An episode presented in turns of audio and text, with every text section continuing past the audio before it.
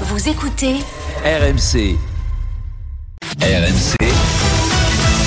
La une de Bartoli Time. Ah, notre duo de commentateurs, Wilfried Templier, Denis Charvet, Ils ils sont prêts déjà pour la Coupe du Monde qui aura lieu dans quelques mois. D'ailleurs, Wilfried Templier est avec nous clair. dans Bartoli Time ce soir. Donnez-nous la coupe. Wilfried. Bonsoir. Mais non, qu'on ramène la coupe à la maison, enfin qu'on la garde à la maison. En tout On cas. a très envie évidemment de cette Coupe du Monde. D'ailleurs, on va en parler avec notre invité dans quelques instants, Laurent Labitte. Mais tout d'abord, le 15 de France, donc tenant du titre en 2022, ne conservera pas son trophée. Les Bleus terminent donc deuxième de ce tournoi des Six Malgré la victoire face au Pays de Galles hier, vous l'avez entendu. Une entame difficile dans ce tournoi. Il y a eu l'Italie, une défaite logique, l'Irlande, deux victoires plutôt logiques, également Écosse, Pays de Galles et un succès sublime en Angleterre. L'heure du bilan a donc sonné, Marion, avant d'a- d'accueillir notre invité. Tournoi réussi pour toi? Écoute, je pense que Wilfried ne va pas être en désaccord avec moi.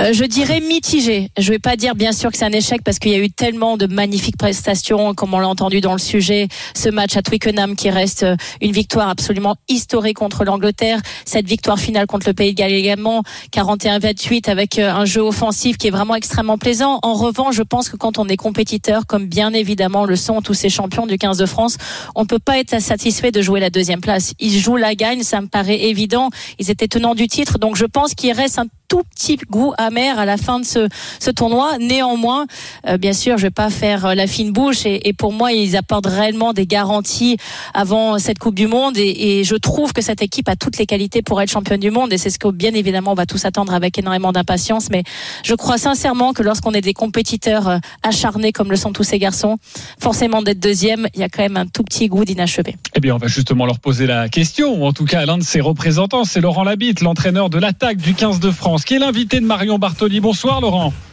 Oui, bonsoir. Bonsoir Laurent. Alors, j'étais extrêmement heureuse et je le suis toujours, hein, Laurent, de, de t'accueillir ce soir. Néanmoins, j'ai appris quelque chose qui me chiffonne un tout petit peu. Euh, Je, je pense que tu vois là où je veux en venir. Tu es un immense supporter du PSG. Alors là, je ne comprends pas, Laurent, c'est pas possible. Pas toi. Comment tu peux?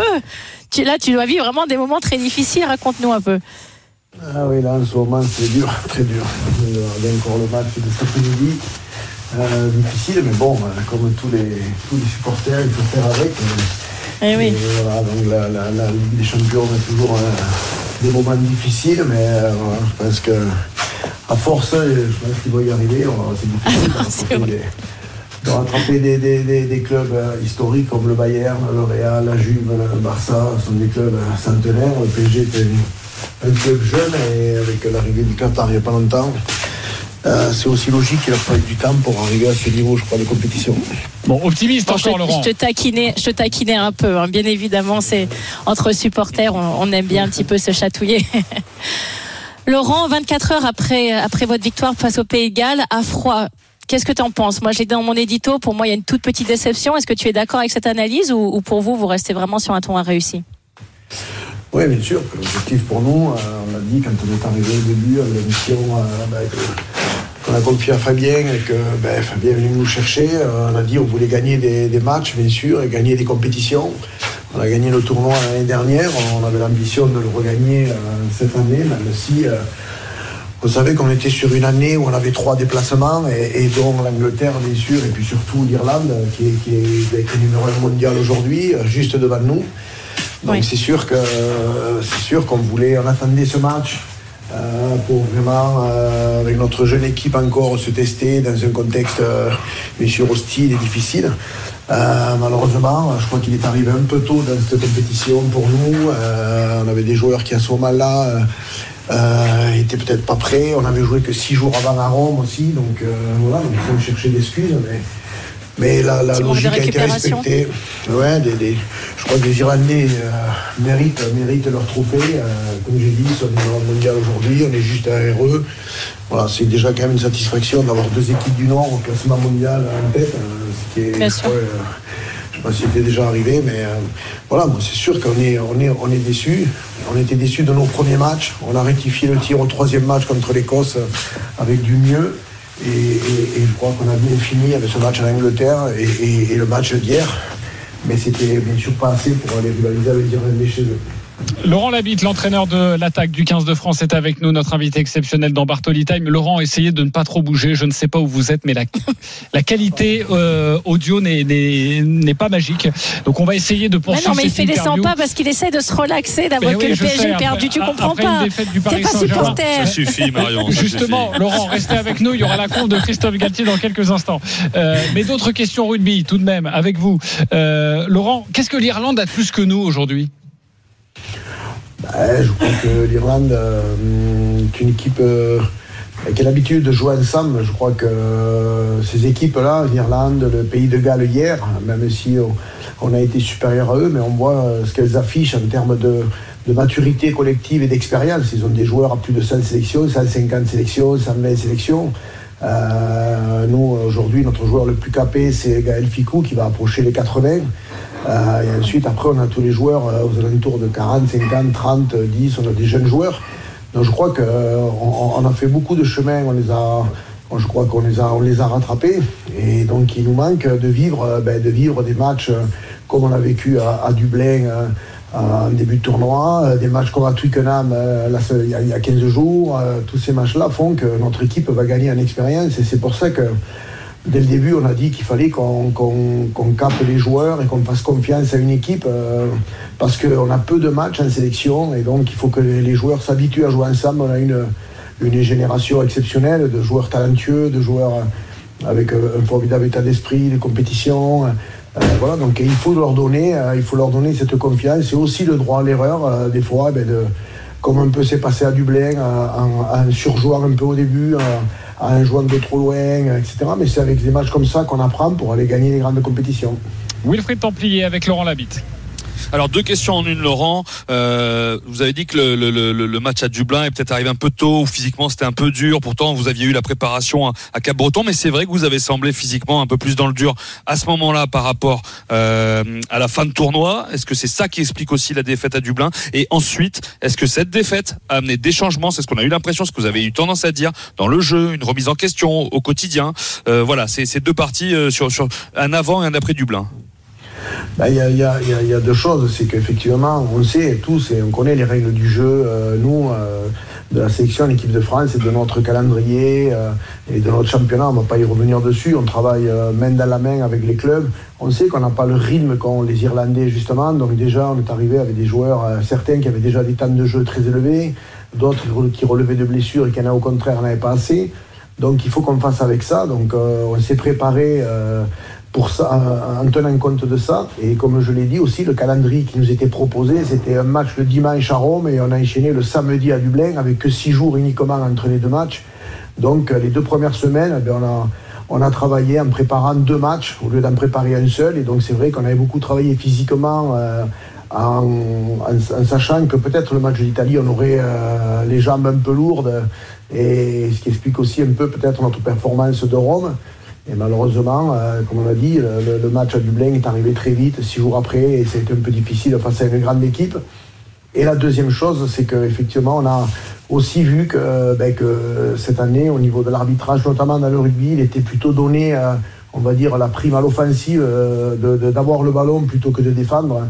On a une très très grande défense depuis trois ans et demi en équipe de France, depuis que, que, que Sean Edouard s'est arrivé. Et aujourd'hui, on a bien vu sur ce tournoi qu'il était très très dur, très très difficile de contester les ballons, de récupérer des pénalités. Euh, donc beaucoup de fautes sifflées contre la défense. Donc euh, c'est vrai qu'après le match de Dublin, eh ben, euh, on a essayé de, s'adapter à cet arbitrage-là, déjà nous sur notre défense, et puis effectivement d'essayer de, de, posséder un peu plus de ballon, d'être plus efficace avec le ballon et d'essayer de, jouer plus haut aussi dans le terrain pour pouvoir prendre de risques au niveau de la discipline. Laurent Labitte est avec nous en direct dans Bartoli Time, l'entraîneur de l'attaque du 15 de France. De toute façon, ne vous inquiétez pas, Laurent. L'Irlande ne va pas arriver trop vite lors de la Coupe du Monde, mais vous allez tranquillement les taper en quart de finale. Euh, Mario Bartoli. Oui, Laurent, moi j'ai une question par rapport à, l'équipe type. Est-ce qu'avec Fabien, vous avez vraiment déjà en tête une équipe euh, type arrêtée ou vous vous dites que non, il y a encore pas mal de postes qui sont mis en concurrence? On a une grosse, euh, une, grande ossature de notre équipe. C'était aussi ce que l'on voulait euh, au début du mandat, euh, par expérience. ben, de, malheureusement depuis longtemps pour X raisons, on ne veut pas rentrer dans, ce qui s'est passé avant, mais c'est vrai que souvent l'équipe de France arrivait à la préparation de la Coupe du Monde en voulant mettre ces, trois mois à profit pour déjà se mettre au niveau et puis ensuite surtout trouver son équipe. nous, on a travaillé pour que, pour que quand on arrivait à la préparation de la Coupe du Monde, on est déjà quasiment notre équipe, euh, notre équipe type euh, prête, plus euh, le groupe aussi. Donc on a le droit de prendre 33 joueurs. Je dirais qu'aujourd'hui, sur 33 joueurs, on a quasiment 27-28 joueurs que l'on sait qu'on va mener avec nous. Et ensuite, après, il en reste encore des places, à, des places à prendre. Et puis, malheureusement, il y aura aussi le jeu des blessures, comme on le sait d'ici la fin de la saison. Donc, c'est vrai qu'on a quand même aujourd'hui, nous, bien avancé, beaucoup de certitudes sur, sur la grande majorité de notre groupe. Oui, mais il y aura des aléas et on l'espère le, le, moins possible avec trois mois encore de compétition. J'imagine que vous allez trembler, trembler un petit peu. Wilfried Templier, la dernière question avec Laurent Labitte. Est-ce que vous êtes favori de cette Coupe du Monde Vous n'êtes peut-être pas tout seul. Et avec qui C'est difficile d'avouer ça parce que vous n'êtes pas premier mondiaux. L'Irlande vient faire le grand chelem. Est-ce que vous accompagnez l'Irlande Est-ce qu'on parle de la Nouvelle-Zélande, de l'Afrique du Sud C'est très difficile parce que les entraîneurs ont toujours tendance à dire bon, il y a aussi eux, il y a aussi eux, il y a aussi eux. Mais plus sérieusement, Laurent. On est favori, Laurent. On sait qu'on suscite, il y a beaucoup d'attentes et, on voit ce qui se passe chaque fois que l'équipe joue, euh, que ce soit euh, à l'extérieur. Beaucoup de, beaucoup de supporters font les déplacements, euh, nous soutiennent. Quand c'est au Stade de France, maintenant, c'est une atmosphère incroyable, les matchs qui se déroulent. Donc, voilà, donc c'est sûr, elle se passe chez nous. Donc, on ne peut pas dire non plus que, que, que on est outsider, mais l'objectif pour nous était aussi de se dire que le 8 septembre, quand la Coupe du Monde allait commencer, on voulait être sur la même ligne de départ que, ben, que nos concurrents et être en capacité à les regarder les yeux dans les yeux. Ce qui n'a pas toujours été le cas par le passé, où on démarrait souvent de très loin et au terme d'exploits incroyables, on arrivait à, revenir dans la course, mais euh, on avait laissé beaucoup trop d'énergie avant pour pouvoir rivaliser sur le dernier match. Donc, euh, voilà, notre objectif était, de, comme je l'ai dit, le 8 septembre, qu'on soit sur la même ligne qu'eux et d'être en capacité de les regarder. Bon, Laurent Labitte vient de nous dire qu'on est favori. Merci beaucoup, Laurent, exactement. d'avoir été avec nous dans, dans Bartoli Time. Merci, Laurent. On vous souhaite un petit peu de, de, repos et puis après, j'imagine que vous allez retravailler rapidement et puis peut-être, pourquoi pas, un jour venir au, Paris Saint-Germain comme, comme entraîneur. Merci, Laurent, d'avoir été avec nous, avec euh, Marion Bartoli et à bientôt et on vous souhaite plein de belles choses. Absolument. on sera là sur RMC pour suivre cette Coupe du Monde. L'ouverture, c'est le 8 septembre face à la Nouvelle face à la Nouvelle-Zélande et Wilfried Templier sera évidemment là. Merci beaucoup Wilfried. Merci, bonsoir à vous. Merci, et à bientôt Wilfried, sur bonnes vacances, mon cher Wilfried. Non, non, on va quand même l'envoyer à Toulouse. Il, va continuer de, de, travailler, notre ami Wilfried Templier. Eh, la fin du Grand Prix, Marion, avec euh, Jean-Luc Roy, le deuxième Grand Prix de la saison à Jeddah, en Arabie Saoudite. Ça a bougé ou ça va bouger? Eh bien non, ça n'a pas bougé, Marion, puisque Verstappen est maintenant à 6 secondes et demie de Pérez. Pérez donc toujours leader. Pas l'avoir dépassé, dis donc. Eh ben oui, il a essayé. Hein. Il est revenu. Il était un moment à 4 secondes et demie à peu près. Et puis il a parlé à son ingénieur avec, semble-t-il, quelques petits soucis qu'il ressentait dans la voiture. L'ingénieur lui a dit il n'y a pas de problème, tu peux y aller.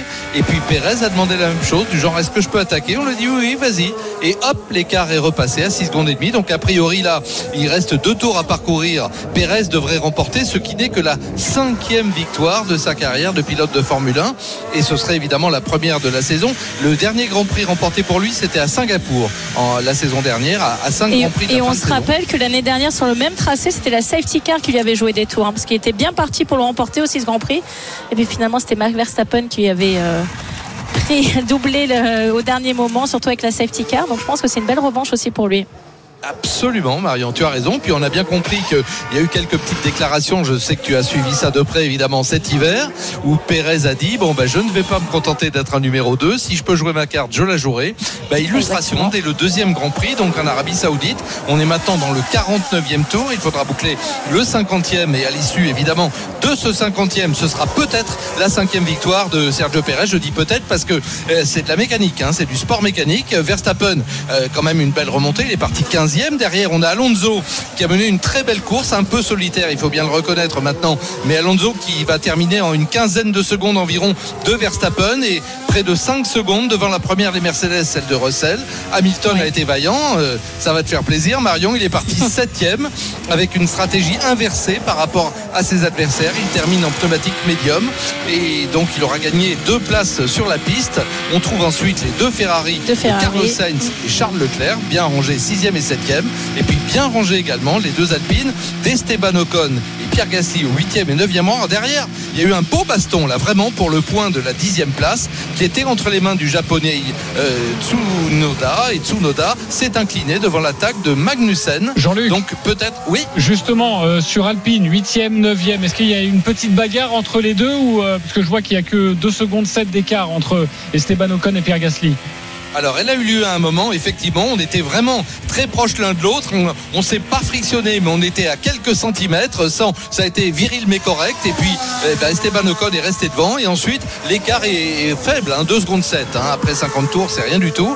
Donc euh, là, on, une 33 723 pour Ocon, une 33 624 pour Gasly. Tu vois, on est vraiment à un dixième de seconde. Euh, les deux hommes qui font jeu égal, mais pour le moment, Esteban parti, faut-il le rappeler, sixième. Sixième, Et bien j'allais Pierre dire, Gasly parti neuvième. Absolument. Parfait, Jean-Luc Également- Croix, les derniers instants de ce Grand Prix, la victoire de Pérez qui se dessine avec un doublé pour Red Bull. Absolument, très très belle victoire de Sergio Pérez qui avait signé la pole position. On se rappelle des soucis naturellement euh, de Verstappen dans la Q2 qu'il avait relégué au 15e rang. Eh bien Pérez a été devancé au moment du départ par un excellent Fernando Alonso, parti avec des pneumatiques plus performants et qui a fait un très très bel effort dans un premier rush. Eh bien dès que le DRS a été activé, c'est-à-dire dans le courant du troisième tour, Pérez a repris l'avantage et ensuite eh bien il a su contrôler le retour de Verstappen qui a été vraiment impressionnant. hein. Verstappen, à un moment, on a bien cru qu'il allait grignoter petit à petit l'avantage du Mexicain, mais non. Sergio Pérez, je l'ai dit, seulement la cinquième victoire de sa carrière de pilote de Formule 1, la première de la saison 2023, et ça va lui permettre évidemment de remonter au championnat, à mon avis, avec le point. Ben voilà, Verstappen arrache le point du meilleur tour à l'instant pour ne pas le laisser à Ça Pérez. se bagarre jusqu'au bout, hein, ça lâche rien, dis donc. Rien du tout. Voilà, Pérez qui les l'emporte miettes. maintenant. Pérez Alors, qui 10, l'emporte. 18 et 25, 20, 43 points pour Pérez. Verstappen deuxième et puis Alonso troisième. On va débriefer ce Grand Prix dans quelques instants avec Jean-Luc Roy, Ocon huitième, Pierre Gasly neuvième. Restez bien aussi avec nous. Le Paris Saint-Germain, il y a quelques minutes, s'est incliné 2 à 0 sur sa pelouse face au Stade Rennais. Conférence de presse à suivre de Christophe Galtier. Nous sommes également en zone mixte pour avoir des réactions de joueurs. Peut-être Kylian Mbappé qui retrouvera l'équipe de France demain. Surtout, restez bien avec nous. Et puis Julia Simon, la biathlète star du week-end dans 10 minutes. À tout de suite avec Marion Bartoli dans Bartoli Time.